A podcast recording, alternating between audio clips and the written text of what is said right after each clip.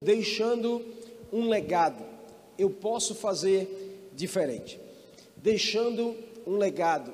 Eu posso fazer diferente. Então nós vamos pensar juntos sobre legado nesse dia. Algo tão importante, algo tão precioso e algo tão marcante para a nossa vida. Eu quero nesse dia tão especial fazer com que eu e você pensemos sobre essa responsabilidade, sobre este chamado na vida de todos nós. Não quero falar só para pais, mas eu quero falar para homens e mulheres em Deus que têm sido levantados por Deus para fazer diferença nessa geração. Legado não é o que deixamos para as pessoas, legado é o que deixamos nas pessoas. E eu, é muito importante a gente pensar junto.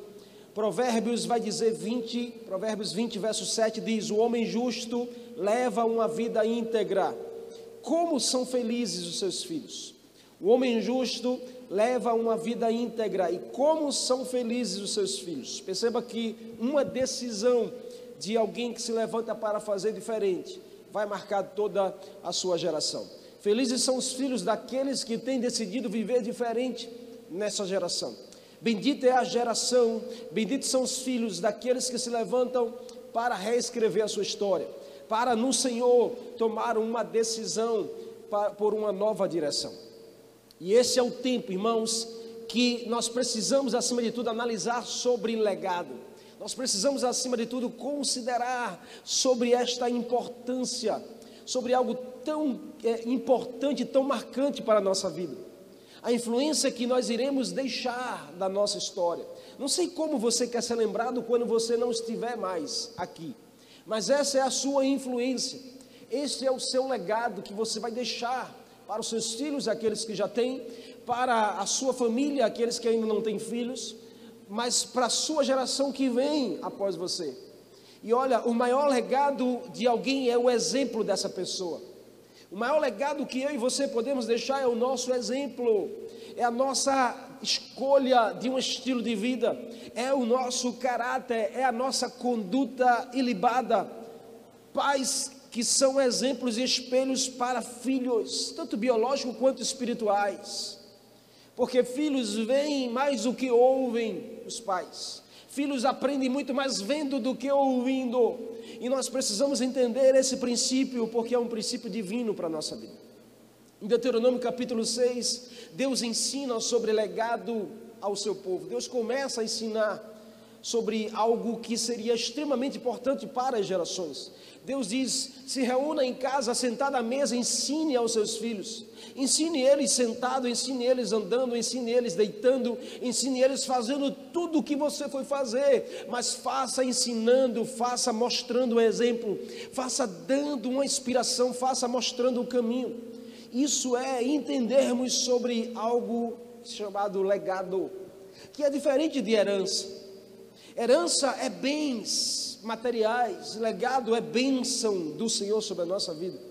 Herança é, é, é, é algo que aprisiona, legado é algo que liberta.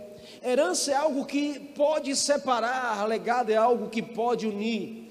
Por herança se mata, por legado se vive. Então entenda que mais importante do que uma herança que eu e você podemos deixar para a nossa geração é um legado que a gente vai plantar nessa geração. É um exemplo de vida, é uma escolha por fazer diferente. E esse é o chamado de Deus para a sua vida. Esse é o chamado do Senhor para mim, para a sua vida, sermos modelo, sermos um padrão de uma geração, sermos uma forma que forma pessoas ser um padrão de uma conduta no meio de uma geração tão perdida, no meio de uma geração talvez sem modelo, sem referência, no meio de uma geração que as, as maiores referências estão na televisão, estão nos artistas de cinema, estão nos atores de novela, a maior referência está nos super-heróis. Talvez eu e você podemos sim nos levantar para fazer diferente, no meio daqueles que são tão próximos de nós, estão dentro da nossa casa, convivem conosco e o que nós estamos fazendo, irmãos, nesse tempo, mais do que tudo, além de tentar construir algo, o que nós estamos fazendo para plantar algo, para gerar algo sobre a nossa, a nossa geração, sobre aqueles que convivem com nós? Como eu posso ser um exemplo? Simplesmente por meio de um novo padrão, simplesmente por uma decisão de ser um modelo, de usar o modelo para ser um modelo. E nós podemos sim usar Cristo como referência, como modelo de um padrão de vida, e assim nos espelharmos e buscar a viver igual. Mas eu e você não podemos cair nessa, nessa cilada do inimigo, no meio desse tempo, sabe, irmãos? O evangelicalismo tem sido anunciado, tem sido proposto, é um evangelho pela ausência. É um evangelho que as pessoas carregam, até falam, mas vivem uma ausência, uma distância, um distanciamento da presença, da intimidade do Senhor. O evangelicalismo, irmãos, é um evangelho de ausência. E a ausência deixa cicatrizes terríveis. Quantas pessoas não convivem com cicatrizes emocionais pela ausência de pai e mãe? Pais até vivos, mas ausentes, distantes. E as cicatrizes emocionais que geram timidez, geram re, é, retraição, geram falta de ousadia, geram, geram temor, geram medo. Quantas pessoas não convivem por aí com cicatrizes emocionais da ausência? O evangelho nunca pode ser um evangelho da ausência. O evangelho tem que ser o evangelho da presença o evangelho da presença de Jesus que cura todas as feridas, o evangelho da presença de Jesus que molda o nosso coração, que trata conosco, que nos muda e nos levanta no meio até de um deserto para fazermos florescer, chover, fazer algo diferente. E eu acredito que o Senhor tem chamado você para isso. Eu acredito que o Senhor tem levantado você para fazer a diferença. A questão não é aqui não é a falta de ética, mas é a falta da presença do Senhor. Porque por muito a gente se preocupa com nossa conduta, sabe, com o nosso, é, a, a, nossa reputação, mas a gente esquece do nosso caráter, a gente esquece do nosso exemplo com aqueles que estão perto. A gente às vezes não valoriza, irmãos, o que a gente quer chamar hoje de legado. Essa história, sabe, essa história que a gente deixa, que a gente constrói na vida de outras pessoas. A gente até chama Deus de Pai, e muitos até creem que Deus de fato é Pai, como Ele mesmo se pronuncia na palavra, na Bíblia. Mas, irmãos, o que é ter um pai se a gente o mantém distante? O que é ter um pai como Deus se a gente o mantém distante de nós? Ao ponto de a gente não permitir que o próprio Pai consolide o nosso coração, mude a nossa vida, trate com o nosso caráter, nos molde, nos levante como um padrão. Sabe o que Deus queria quando levantou Adão no Éden? Deus queria como um protótipo de uma geração que viria. Deus disse: o modelo é esse, é a minha imagem e semelhança, os demais serão assim. Mas Adão, ao desobedecer, descomprometeu o protótipo. Adão, ele manchou a imagem e a semelhança de Deus na sua vida. Mas a Bíblia diz em Romanos que por um homem entrou o pecado, mas por um outro homem entrou a salvação, entrou a justiça de Deus. Ou seja, Deus pôde nos mandar novamente um protótipo para que eu e você possamos ser modelo modelo igual a ele.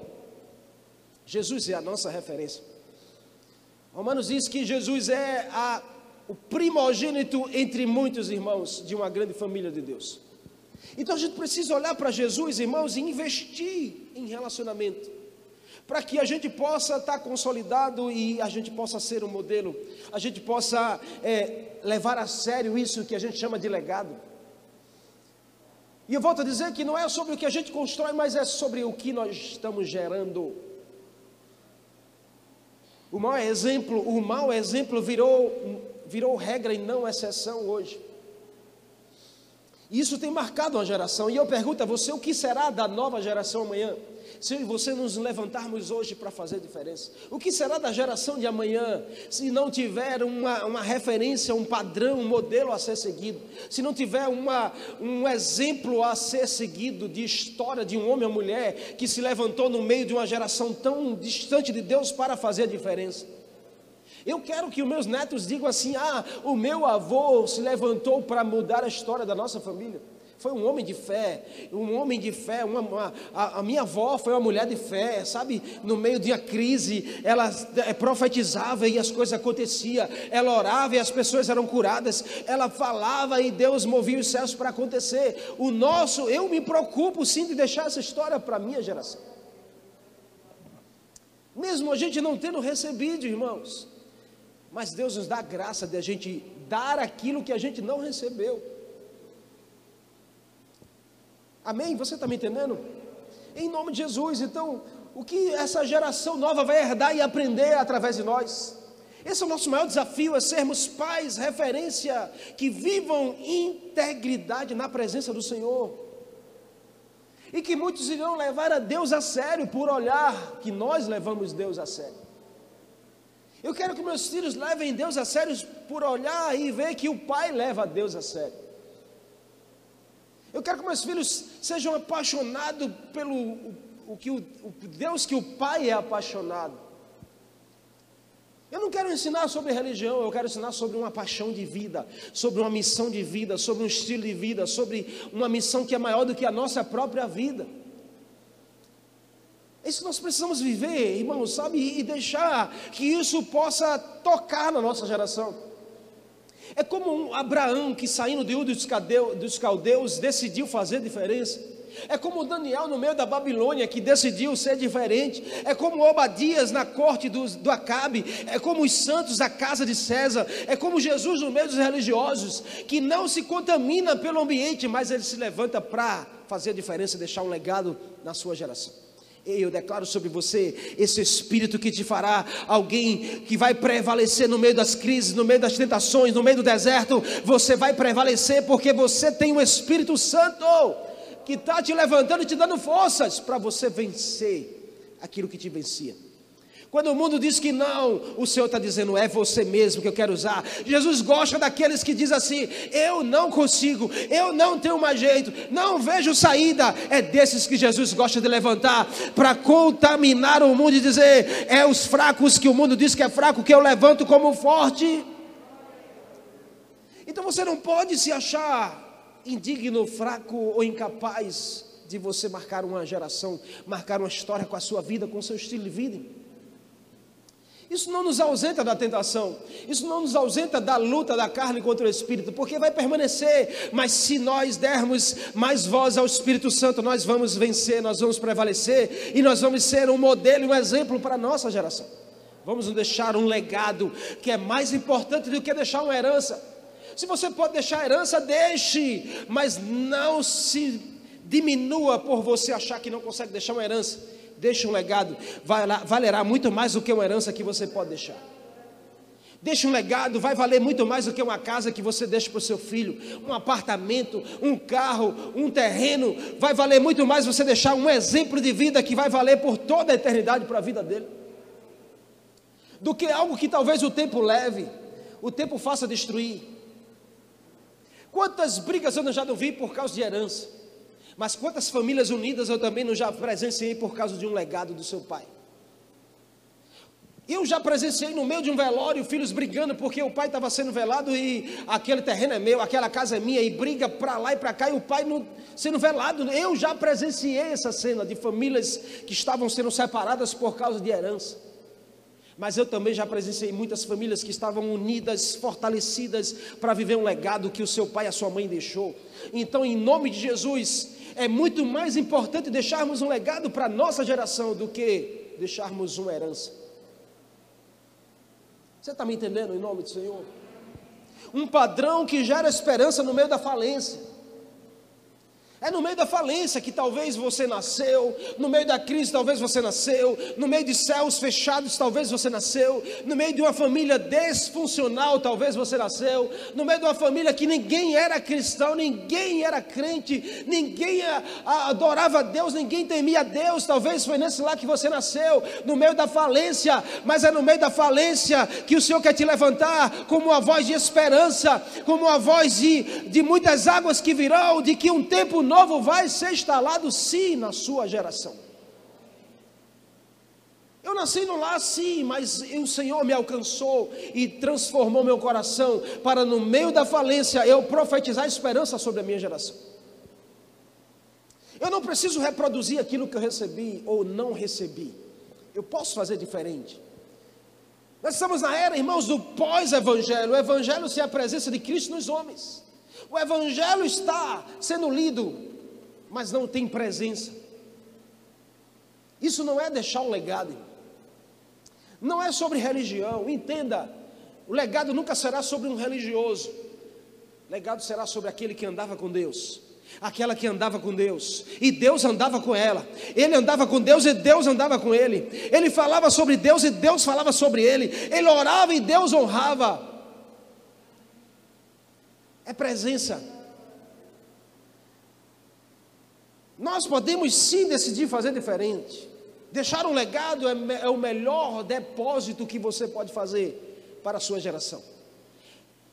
É o melhor depósito que eu e você podemos fazer. Se queremos deixar algo, eu quero, ai pastor, me preocupe em deixar algo para os meus filhos. Deposite um legado no coração e no caráter deles. Eu quero deixar algo para a, minha família, pastor. Deposite um legado, irmãos, de alguém que se levanta para ser um modelo, um exemplo no meio dessa geração. Vale muito mais do que você, ah, eu vou construir a mansão, eu vou construir uma casa, eu vou, eu vou comprar, eu vou guardar, eu vou deixar, isso tudo vai ficar aqui na terra, mas um legado, ele pode mudar a história de uma família. Sabe, irmãos, olha, eu posso não mudar o mundo todo, mas eu posso mudar o mundo de uma pessoa. E tem tantas pessoas que estão pertinho de você e de mim, que precisam de olhar para mim, para você, como alguém de esperança, como um, um, uma pessoa que é uma inspiração, como um, um, modelo, um exemplo, e dizer assim: Uau, eu acredito que ainda há Deus em Israel, ainda há profeta em Israel, eu acredito que Deus ainda está vivo, sim, porque eu posso ver na sua vida um Deus que faz milagres ainda, ou seja, me apresente esse Deus porque eu preciso conhecê-lo. Nós precisamos nos levantar nesse tempo, irmãos, não como uma voz calada, mas como uma voz profética, para deixar um exemplo de um homem e mulher de fé, que ainda que a crise bata na nossa porta, nós vamos abrir e dizer: Nós temos Cristo em nosso coração. A crise não entra aqui, porque aqui quem manda é Cristo. E as pessoas serem contagiadas pela nossa fé, por andarmos com Deus. E a gente deixar essa história, irmãos. E eu quero meditar com você sobre um texto bíblico, que até agora eu não li, mas eu vou ler agora. Primeira de Samuel, abra comigo, por favor. Primeira de Samuel, novamente eu quero ler esse, esse livro de Samuel, capítulo 2. Vou correr porque o tempo não está me ajudando. Samuel capítulo 2, abre comigo aí correndo. Se você é rápido, está lá, logo no comecinho da Bíblia.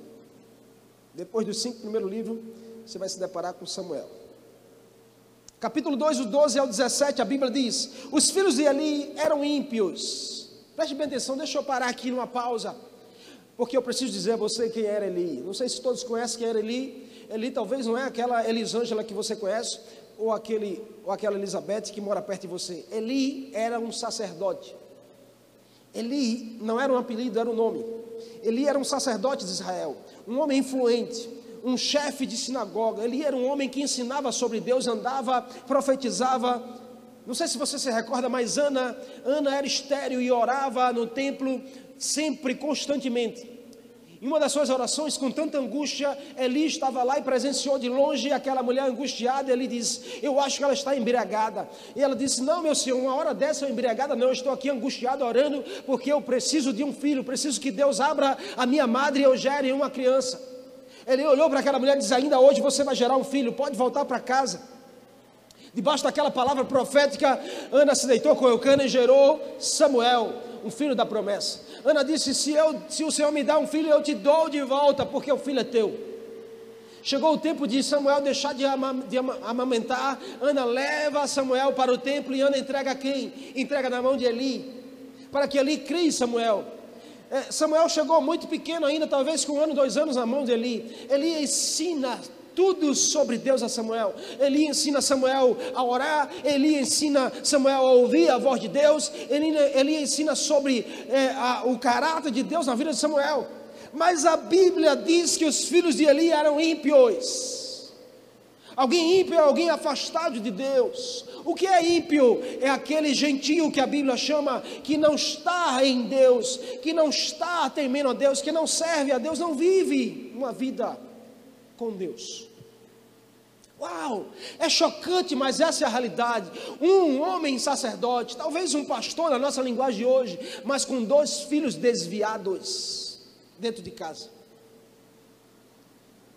Uau, pastor, como isso é possível? É possível porque talvez você conheça a história de alguém tão perto que está vivendo tal realidade. Sabe, irmãos, a gente é chocante, mas a gente se depara com histórias bíblicas que precisam nos ensinar a tomar alguns cuidados e algumas decisões na nossa vida para não vivermos tais realidades.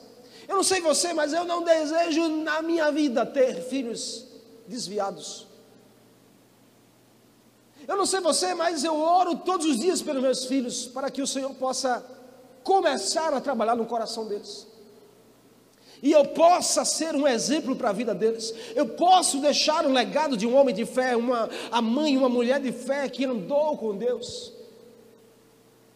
Eli tinha dois filhos ímpios, a Bíblia diz, que não se importavam com Deus. Uau! Então, irmãos, mais à frente a gente vai ver que Deus cobra de Eli por Eli não deixar um legado. Eli errou com seus filhos. Era um homem tão preocupado, talvez, com a igreja que deixou os filhos de lado. Era um homem tão preocupado com a herança. Eu quero deixar algo físico para meus filhos, que deixou de lado o legado tão importante de um exemplo, de um modelo. O fato, irmãos, é que Eli tinha filhos ímpios que não se importavam com o Senhor, e o costume desses jovens, sabe qual era? A Bíblia diz: é que nós sacrifício, os homens levavam sacrifícios para adorar a Deus, no meio do sacrifício, esses jovens colocavam garfo, tiravam a melhor parte do sacrifício para eles.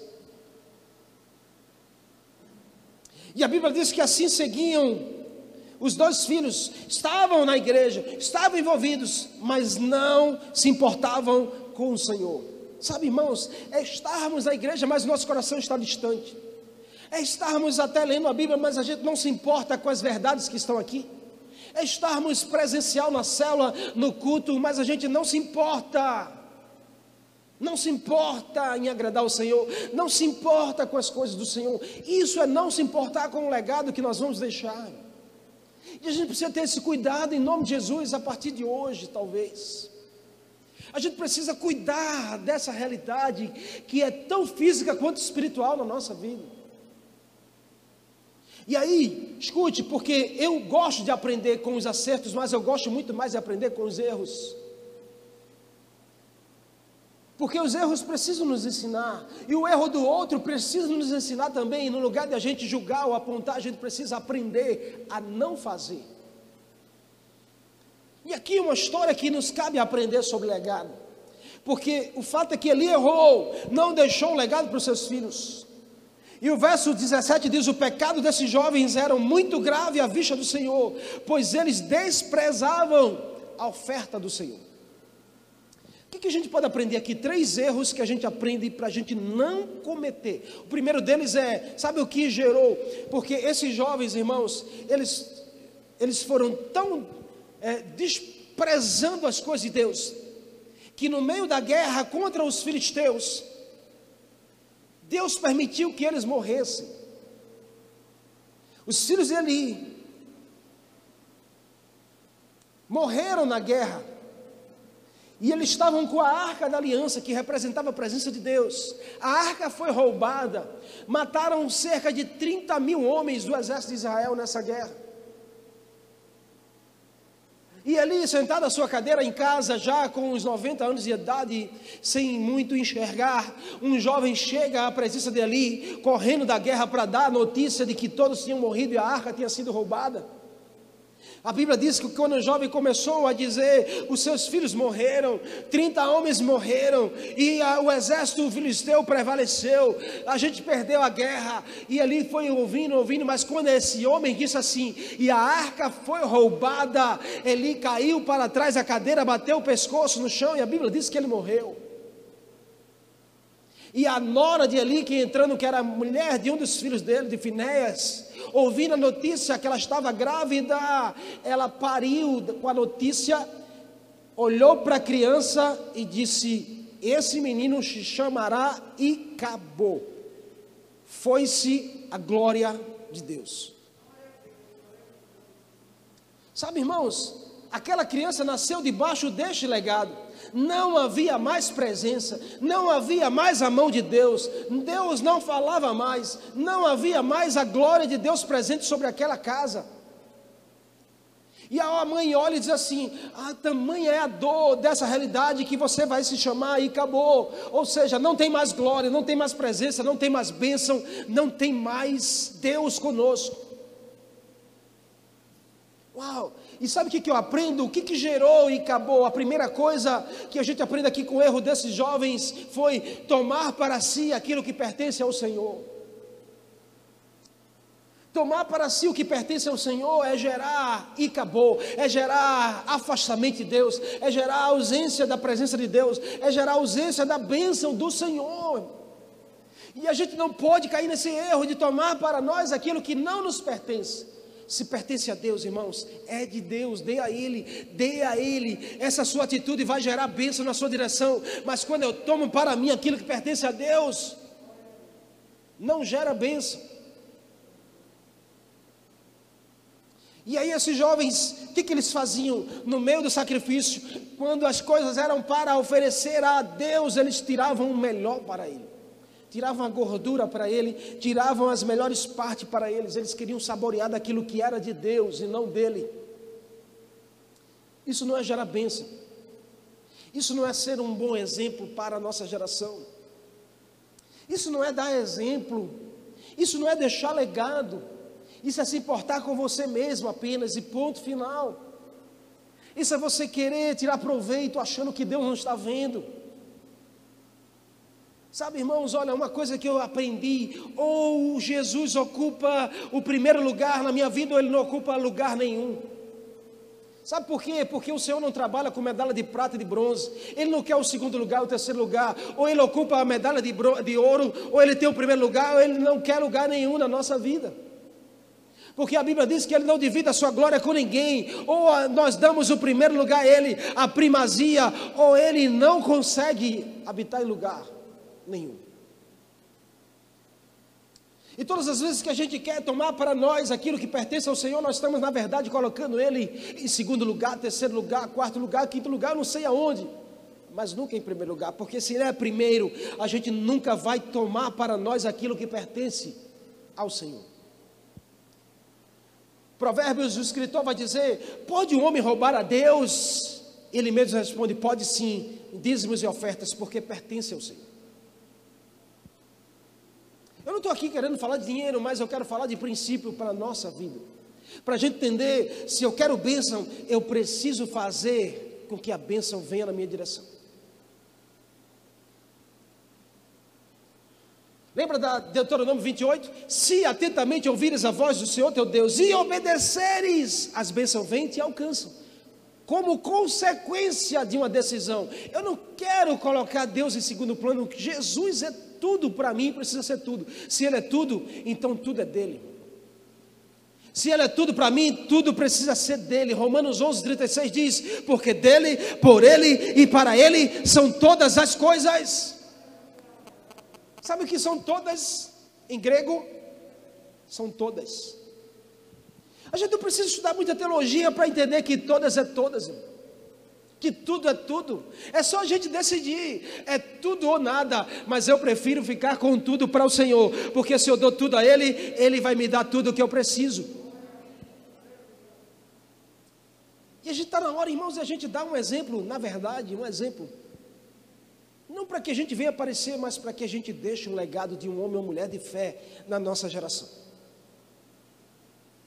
Nós, quando, irmãos, quando preferimos possuir tudo e apenas tudo para nós, e não reconhecer Deus em tudo que nós temos, nós atraímos derrota e não vitória. Sabe, muita gente que quer apenas possuir, possuir, vem para a igreja porque quer, quer possuir, sabe, e usa Deus como moeda de troca. Eu vou te dar, mas eu quero que o Senhor me dê em dobro. Deus não é moeda de troca, irmãos.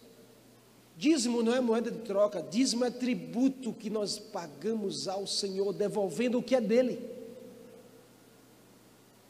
Assim como você paga imposto aqui na terra, dízimo é o tributo do reino dos céus.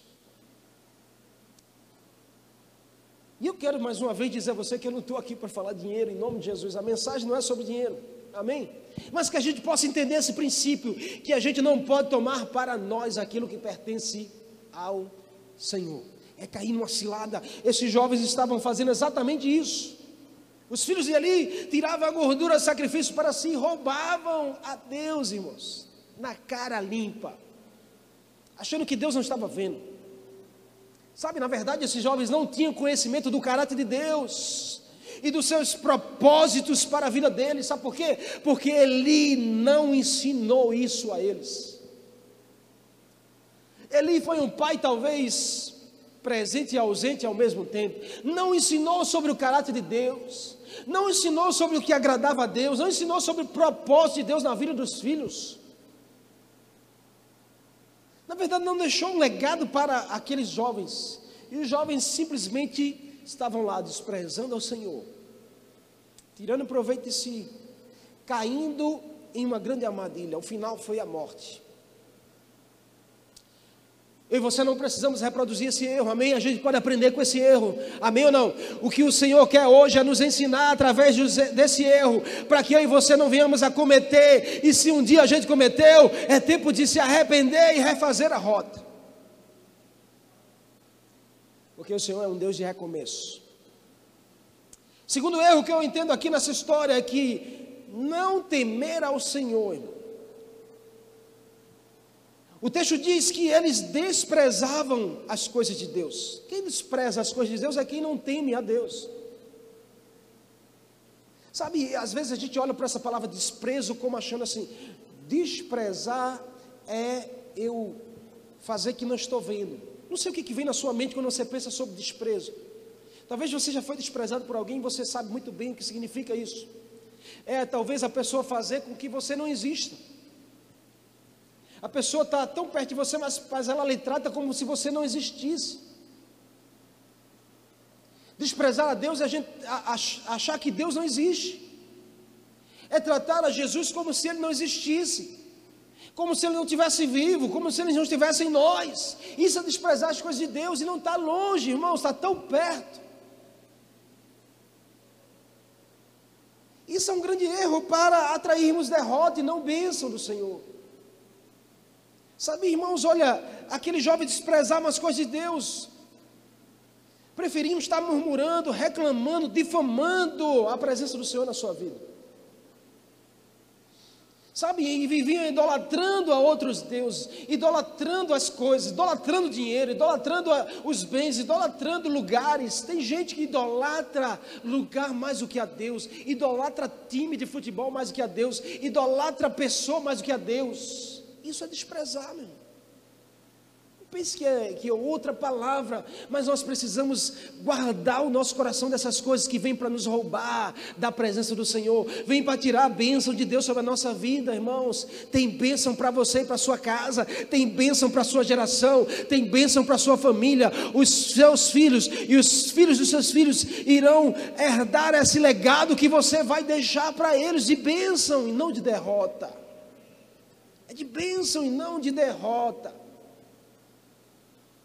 Mas, pastor, meu pai não deixou um legado de bênção, deixou um legado de um casamento falido, de uma família desestruturada. Não importa, porque mesmo no meio do deserto você pode se levantar para reescrever essa história e a sua família não herdar esse legado ruim, mas herdar um legado de bênção a partir de você. De você, a partir de você, a história é outra. Amém? Diga assim: a partir de mim, a história é outra. Eu não quero reproduzir uma história ruim. Eu quero escrever uma nova história na presença do Senhor. Em nome de Jesus. Irmãos, o temor nos livra de atitudes erradas. Sabe, nós somos no meio uma geração que não leva a sério o temer a Deus tem medo do diabo, mas não teme a Deus. O temor nos limita a alianças erradas. O temor nos faz trilhar caminhos corretos e não cair em caminhos errados. O temor nos faz tomar decisões sábias, porque a Bíblia diz que o princípio da sabedoria é o temor ao Senhor. Se não tem temor, não tem sabedoria. O mal está aí fora, o mal está no caminho, mas o mal não precisa estar dentro de nós, porque dentro de nós está o bem na vida do Senhor. Amém? Então, não temer ao Senhor é um grande erro, que aqueles jovens cometeram e atraíram derrota. Terceiro e último é dureza de coração para o Senhor. A Bíblia diz que aqueles jovens não ouviam a Deus, não ouviam o que o seu pai falava às vezes, não escutavam conselhos, não buscavam mudança, omissos ao próprio erro. É alguém que estava errando e continuava errando. Porque aquela frase talvez você já ouviu, errar é humano, pastor. Mas continuar errando é o quê? Aqueles jovens eram omissos ao seu erro. E olha, irmão, sabe o que, eu aprendo? Um dos nossos maiores erros é não admitir que erramos. Porque o Senhor está pronto, sabe como eu falei? Jesus gosta dessas pessoas mesmo que diz assim: Eu não consigo, ai, eu não consigo, não dou conta, eu não vou prosperar, eu não vou vencer. Aí é dessas pessoas que Jesus gosta de chegar e mudar a história e dizer assim: Não é sobre você, é sobre a minha vida, na sua vida. Você vai vencer sim, você vai conseguir prosperar, você vai conseguir suportar, você vai conseguir romper, você vai conseguir mudar essa história. Mas pessoas que admitem, sabe? Eu sou fraco, eu não consigo, eu preciso do Senhor na minha vida. Jesus, vem cá, Jesus me ajuda. Essa tentação está muito grande. Jesus me ajuda, olha para mim.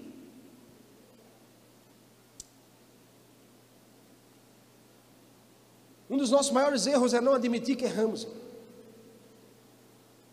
E a gente não pode ser omisso a isso. A dureza de coração, irmãos, normalmente endurece a nossa mente também. Corações endurecidos são mentes endurecidas. E olha, irmãos, mentes são como paraquedas, só funcionam abertas. Enquanto eu e você estivermos com a mente fechada, coração endurecido, a gente não consegue experimentar do melhor de Deus, a gente não consegue experimentar de uma mudança. A mudança começa com a nossa mudança. E a gente fica achando que, ah, mas eu estou certo, ah, mas não tem problema, ah, mas é assim mesmo, eu sou assim, ah, se quiser me aceitar é assim. A gente continua com a mente fechada, com o coração duro. Aqueles jovens eram assim, fazendo erro, Deus falando, está errado, o pai eh, às vezes recriminando, está errado, mas eles não ouviam, eles eram omissos à mudança, omissos a admitir que erravam.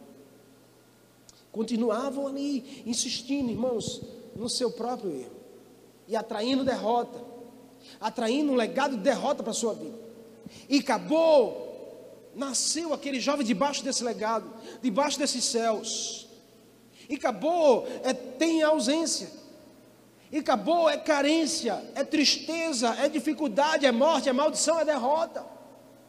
Essa era a realidade daquela família. Era a realidade daquele jovem quando nasceu. E acabou, foi o neto dele nasceu quando a glória de Deus já não estava sobre a família. Filho de Finéias, nasceu com a, morte espiritual e física do pai e do avô. Pense numa criança que nasceu debaixo do legado. Que legado bom! Sem avô, sem pai, com um nome que herdava, trazendo derrota, maldição, sem Deus na sua vida. Talvez você conheça alguém assim, ou melhor, talvez seja a sua história. Você nasceu debaixo de um lar assim, talvez, totalmente incrédulo, totalmente destruído, totalmente promíscuo, levado-se à derrota, à maldição, levado a tudo talvez que não seja bom.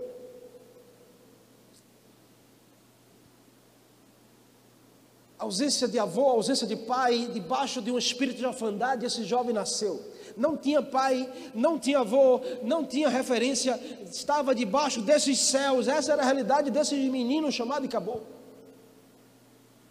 Um momento de frieza, desesperança, bagunça total. Uma criança órfã.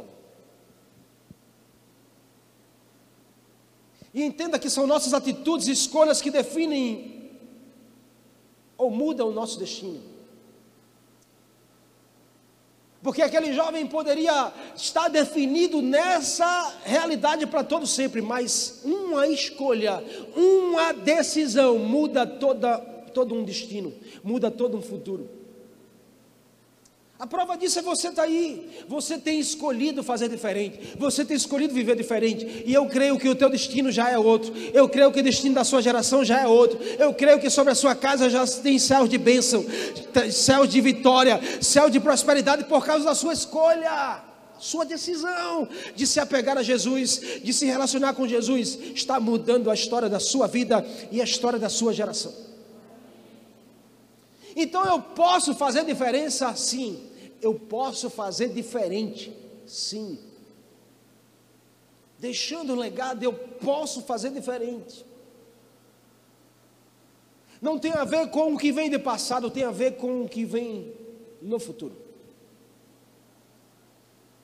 Em meio a um ambiente de derrota, Deus escolhe levantar alguém para a vitória. E entenda que Deus não chama pessoas perfeitas, irmãos. Não, não é, nunca será sobre pessoas perfeitas. Não é a perfeição que Deus está em busca. Não é você olhar e você mesmo olhar no espelho e dizer assim: Eu não sou perfeito, eu sou cheio de erro, eu sou cheio de falha, pastor. Quantas pessoas não me procuram dizer, pastor, eu estou desistindo, viu? Por que você está desistindo? Porque eu errei, porque eu sou cheio de erro, porque eu sou, eu fico pensando em pecar, eu fico, meu Deus, isso vai conviver com você para todo sempre. Mas o mais importante é você dizer que agora em mim não é mais a lei do pecado, mas é a lei da vida do Espírito Santo que me domina, que me governa. O pecado, ele me rodeia, mas a vitória, o Espírito da vida habita em mim. Então, mais forte é aquele que está em mim do que aquele que está no mundo mas vai continuar tentando você, vai continuar mexendo com a tua carne, mas você precisa todos os dias dizer: Ei, o Espírito está em mim, eu decidi fazer diferente, eu decidi viver diferente, eu estou plantando a semente e vou colher de bênção na minha vida. Mas a gente não pode desistir porque a tentação bateu, porque o pecado está rodeando, porque, pastor, é a carne, é a carne, a carne é fraca, a carne é fraca, mas o Espírito é forte, está em você, meu. Você está sendo fraco porque você está dizendo que vai desistir. Em nome de Jesus.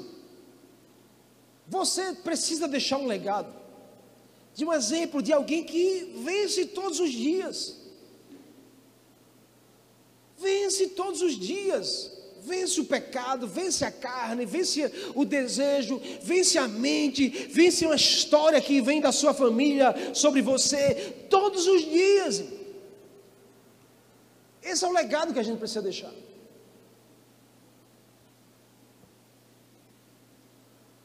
E aí, no meio desse ambiente de derrota, Jesus chama pessoas para fazer com que essas pessoas sejam vencedoras. E nunca será sobre pessoas perfeitas. Na verdade, irmãos, Deus chama pessoas simples. Pessoas que são cheias de falhas, sim, limitações para fazer a diferença.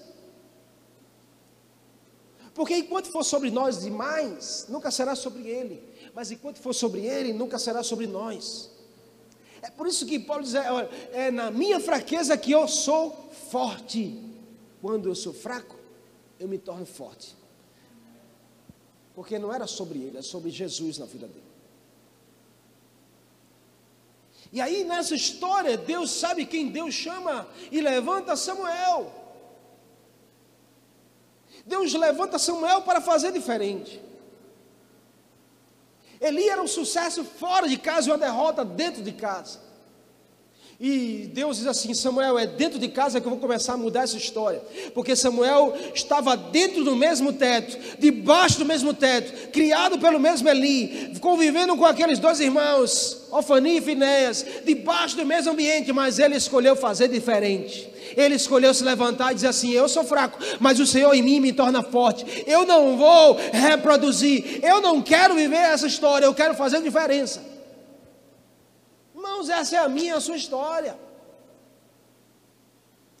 É isso que nós precisamos nesse tempo, acima de tudo. Olhar para um contexto como esse e dizer: é possível sim eu fazer diferente. e através de mim eu abençoar a minha família e a minha geração. Sabe, irmãos, olha, Samuel, ele foi criado nesse ambiente, mas ele escolheu fazer diferente. Entenda isso, que tão importante o quanto você constrói, tão importante, é, tão importante quanto o que você constrói é o que você gera a partir de você. Tão importante quanto o que você constrói é o que você está gerando a partir de você. Sabe o que Samuel escolheu? Samuel diz assim: Eu escolho fazer diferente. Então, é sobre um teto de Cabor. Eu vou abrir esses céus e a presença de Deus vai voltar para essa casa, para essa família e para essa geração. Se até aqui foi sem Deus, a partir de mim será com Deus. Se veio uma história passada de uma destruição de família, de uma descrença, de, uma, de um desprezo para as coisas do Senhor, a partir de mim será uma história de vitória, de família bem-sucedida e de coisas que são escritas com o Senhor na minha vida. Sabe o que Samuel gerou? Samuel gerou a vitória. Samuel se levanta e diz assim: Nós vamos fazer diferente. E o povo diz: Nós estamos contigo. Hashtag estamos juntos, vamos fazer diferença. Deus levanta um povo, volta-se a guerrear com os filisteus. A vitória está, Deus destrói o exército que era muito maior, três vezes maior o número de homens. Deus mesmo providencia que os filisteus morressem e o povo de Deus vence, toma a arca novamente e Samuel se levanta para dizer: não é mais e acabou, agora é Ebenezer. Deus está conosco até aqui. O Senhor nos ajudou e daqui para frente Deus estará conosco na nossa família. Se chegou até aqui e acabou, a partir de agora é Ebenezer. Eu não quero mais saber de acabou, eu não quero mais saber de ausência, de desprezo, eu não quero mais saber de descrença. Daqui para frente é Ebenezer, é Deus conosco, é Deus escrevendo essa história, é Deus nos abençoando, é Deus nos dando vitória. Samuel diz: agora é Ebenezer. Uau! De Cabô para Ebenezer. Onde nós estamos nessa história? No meio. De Cabô a Ebenezer, onde eu e você estamos gerando essa realidade. Porque eu vim debaixo de um lado e acabou, mas eu não quero que meus filhos herdem então eles vão herdar Ebenezer. Deus está conosco, Deus está presente, Deus está abençoando, e bendita será a geração dos meus filhos e dos meus netos, porque Ebenezer, Deus está presente, através de uma atitude, de uma escolha. Através de uma escolha. 20 anos depois, capítulo 7 de 1 Samuel, você vai ver, 20 anos depois, Samuel se levanta para dizer: Eu vou escrever essa história diferente. Eu vou fazer diferente. Samuel dizia: nada está perdido. Nada está perdido na sua direção, meu irmão. Ei, escute, nada está perdido na sua geração, nada está perdido no seu casamento, nada está perdido na sua casa, nada está perdido sobre a vida dos seus filhos, não estão perdidos. Você precisa profetizar, não é e acabou, é Ebenezer sobre a minha vida, sobre a minha geração, é Deus conosco, é Deus presente. Jesus escrevendo essa história. Samuel se levanta e diz: Não está perdido. Samuel escolheu ministrar ao Senhor e decidiu se arrepender. Uma escolha mudou o destino. Uma escolha, irmãos, mudou o destino. E entenda isso em nome de Jesus. Uma escolha tem poder de mudar um destino na nossa vida. E eu tenho certeza e muita fé que o seu destino tem sido mudado pelas suas escolhas. Quando talvez você estava em direção aí, acabou, você tem escolhido a ministrar ao Senhor a sua vida, e Deus está dizendo: não é mais acabou, agora é sobre Ebenezer. Ah, eu estou com você, eu estou presente, a minha bênção está sobre você. Irmãos, você pode imaginar onde você estaria se você não estivesse aqui? Que, que você talvez estivesse vivendo se você não estiver escolhendo todos os dias pelo Senhor? Eu não quero nem pensar onde eu estaria e se eu estaria vivo ainda. Mas entenda que uma escolha que você fez, ou está fazendo, ou fará, tem poder de mudar o seu destino. Samuel escolheu mudar o destino. E sabe o que, Samuel fez? Para terminar, três lições que a gente aprende com a decisão acertada de Samuel. primeira coisa, entregou de todo o coração a Deus. Samuel decidiu entregar tudo e de todo o coração, escolheu converter e não convencer. Tem muita gente convencido que Deus é bom, Deus é Pai, a igreja é bacana, a igreja é top, a igreja é tal, a igreja é fumaça, jogo de luz. Muita gente convencida, mas não é sobre convencimento, é sobre conversão. Você precisa ser convertido e não convencido. Porque enquanto eu sou convencido, eu não experimento a mudança. Mas o dia que eu digo assim, agora eu vou converter o meu caminho. Meu caminho era e acabou, mas eu estou convertendo e agora é Ebenezer. Deus está comigo. Aí você vai ver a mão de Deus na sua direção, ao seu favor, ao favor da sua, dos seus projetos, seus sonhos. Deus começa a colocar a mão e faz você prosperar. Sabe quando Deus mudou o quadro? Quando Samuel disse assim: Vocês precisam deixar de ser convencidos, agora vocês precisam se converter. Converter o coração. Nunca será sobre haver uma admiração, se antes não houver uma conversão. Não adianta você estar admirado. Eu, eu, eu, é, uau, eu fico admirado com essa igreja. Não é sobre admiração, é sobre conversão. Eu sou admirado com Deus. Não é sobre você ser admirado, é você ter o Senhor no seu coração, na sua vida. A gente precisa disso em nome de Jesus. Vocês estão me entendendo não? É entregar de todo o coração. Segundo é servir ao Senhor de todo o coração. Samuel disse assim: Ei, vocês até hoje estão servindo a deuses estranhos. Acabou, acabou. Decidam hoje servir ao Senhor. É mudança é radical. E o povo diz: agora mesmo começaram a se desfazer das coisas que eles serviam a outros deuses e passaram a servir só a Deus. Sabe, irmãos, a gente precisa escolher tirar algumas coisas da nossa vida e não adaptar a nossa vida com as velhas coisas. Não adianta você querer adaptar a sua vida com as velhas práticas, com as velhas manias, com as velhas coisas. Você tem que decidir tirar. É radical, é tirar, não é adaptar, irmãos. Enquanto eu viver adaptado, eu não vivo a bênção de avançar nas vitórias. Deus não quer que você ande por aí adaptado, Deus quer que você ande por aí aperfeiçoado na presença dEle.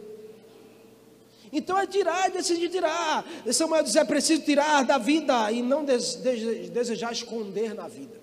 Tem que tirar, irmãos. Servir ao Senhor, consagrar a sua vida a Ele. É Deus ocupando o primeiro lugar na sua vida. Samuel disse: preparai o coração só ao Senhor e servir só a Ele. Capítulo 7, você vai ver do 2 ao 13, Samuel falando isso. Tirem da vida de vocês tudo aquilo que roubava Deus e vocês. Tirem da vida de vocês pessoas, coisas, lugares. Não é adaptar, irmãos, é tirar. Terceiro e último que a gente aprende é renuncie tudo por amar a Deus com tudo. Escolha renunciar e não poupar, irmãos. Não é sobre poupar, eu vou poupar isso aqui na Não, é renunciar, meu irmão, é renunciar, não é poupar. Tem que haver sacrifício de renúncia. Samuel disse: congregai e orai ao Senhor. Uau! Samuel estava dizendo: agora vocês vão precisar renunciar o bem prazer, vai renunciar os momentos de lazer, vai renunciar o que preciso for. Ou você renuncia ou você não vive a experiência com Deus. Essa é a realidade, irmãos. Nós estamos no meio de um, evangelho light, não existe evangelho light, irmãos. Não existe, preste atenção nisso, não é sobre dieta, é sobre jejum. Não é sobre dieta, é sobre jejum. Não, não existe evangelho light em que você quer viver sem sacrifício, não há benefício se não houver sacrifício. Eu quero a bênção, eu quero que o Senhor abençoe a minha casa, meu casamento. Não há um sacrifício, meu irmão. Você quer viver light? O evangelho light é da dieta. Pastor, olha, pastor, eu, eu tirei, tirei a carne. Mas você se acaba no pão. Pastor, eu tirei a Coca-Cola. Mas você se acaba lá na água com gás ou no, no Guaraná. Sabe, irmãos, a gente às vezes quer fazer as coisas como nos agrada. Então é muito conveniente eu tirar a Coca-Cola se eu tomo Sprite. É muito conveniente tirar a carne se eu vou lá e me faço na pizza, no hambúrguer, no pão, me acabo. Mas eu estou de jejum, pastor. Como é o seu jejum? Eu estou tirando o café da manhã. É, é, eu acordo de 11h30 e só almoço de meio-dia. Aí eu olho para ele, isso aí é dieta, meu querido, não é jejum. Você está fazendo uma dieta. Não, mas o que é isso? O senhor está me ofendendo, eu estou fazendo um jejum. Jejum é sacrifício. Se não tem sacrifício, não tem jejum, tem dieta. Jejum é você dizer assim: Eu vou matar minha carne para que o Espírito prevaleça sobre mim. Você vai sacrificar até você dizer: Uau, é Jesus na minha vida, meu irmão. Porque enquanto a gente quiser viver o evangelho light, meu irmão, a gente só vai ter o light do Senhor. Não sei se você quer só o light do Senhor ou se você quer o feijão grosso que Deus tem para liberar sobre a sua vida. Mas olha, entenda, em nome de Jesus, não há benefício se não houver sacrifício. Então não, é, é renunciar, não é sobre poupar. Não é você se poupar, eu vou me poupar, está chovendo, não vou para o culto, ai, ai tá, eu vou me poupar, eu estou cansado, eu preciso me poupar. Não é sobre se poupar, é sobre você renunciar o seu querer, a sua vontade, é sobre você renunciar, sabe, o, o tempo que você tem, ah, eu vou descansar, não é descansar, meu irmão, é renunciar pelo bem do Senhor na sua vida. Samuel disse: Ei, chegou o tempo, ou vocês escolhem renunciar, ou Deus não vai mudar essa história. E essa é a realidade para a nossa vida, amém? Vocês entendem isso em nome de Jesus. Eu estou falando sobre deixar um legado, irmãos. É, deixar um legado não é sobre o que a gente está construindo, é sobre o que nós estamos gerando na nossa vida e através da nossa vida. Quero terminar com essa frase. A decisão de mudar que Samuel teve colaborou com a decisão de Deus em abençoar a sua geração toda a sua decisão de mudança vai colaborar com a decisão da bênção do Senhor na sua direção. Então, por que não hoje nós decidirmos mudar? Decidimos colocar um ponto final, sabe, irmãos, um tempo de querer tirar para nós aquilo que é de Deus. Decidi colocar um ponto final, sabe, irmãos, um tempo de que a gente não teme a Deus que a gente despreza ao Senhor, a Bíblia, a Jesus na nossa vida. É fazer de conta que não existe. E começar a começar um tempo, sabe, irmãos, que a gente vai dizer assim: agora é converter e não mais convencer. Agora é entregar tudo. Agora é servir a Deus com tudo. É tirar mesmo da minha vida tudo que não agrada a Deus, não é adaptar, é tirar. Agora é renunciar tudo que eu posso. Não é sobre poupar, é sobre renunciar. E aí, meu irmão, essas decisões vão mudar a história da nossa vida e da nossa geração. Você crê nisso? Você crê mesmo que a sua mudança vai colaborar com a bênção do Senhor na sua direção, na direção dos seus filhos? Crê mesmo de todo o seu coração, em nome de Jesus? Em nome do Senhor. O Pai deseja exatamente isso para você. O seu Pai celestial deseja para você um tempo de Ebenezer, não de Cabo. E eu volto a dizer, talvez você nasceu debaixo de uns céus de Cabo. Mas é possível você fazer diferente. E você abrir esses céus. E dizer assim: antes era céu fechado, pastor, agora é céu aberto sobre a minha cabeça. Antes era Icabô, pastor. Foi-se a glória do Senhor. Agora é Ebenezer, pastor. Deus conosco, Deus presente, Deus escrevendo essa história conosco.